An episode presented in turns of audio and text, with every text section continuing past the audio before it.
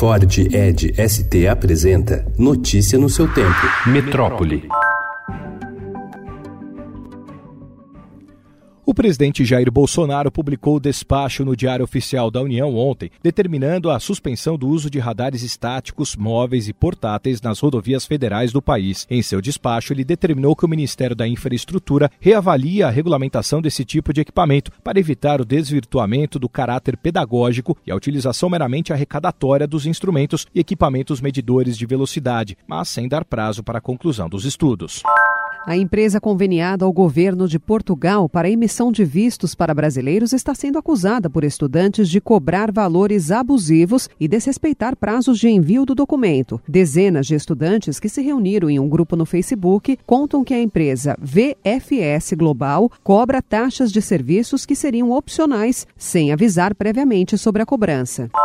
O comando do Exército publicou ontem portaria que disciplina o decreto das armas do presidente Jair Bolsonaro e define quais calibres passam a ser considerados de uso permitido no Brasil. A lista confirma que civis agora podem ter acesso a munições antes classificadas como de uso restrito, mas veta a liberação de fuzis.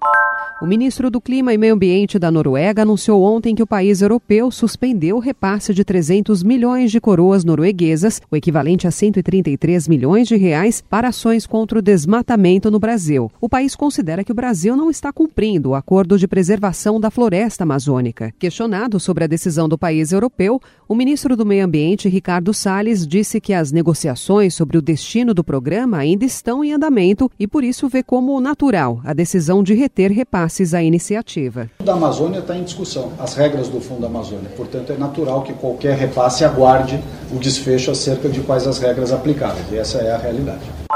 O número de planos de saúde conhecidos como falsos coletivos no país saltou de 3,3 milhões para 5 milhões e 200 mil entre 2014 e este ano. Esses tipos de contrato fazem garantias mais frágeis para usuários e são ofertados para grupos com menos de 30 pessoas. A modalidade já representa 11% do mercado. Há cinco anos, essa taxa era de 6,6%. Notícia no seu tempo. É um oferecimento de Ford Edge ST, o SUV que coloca performance na sua rotina até na hora de você se informar.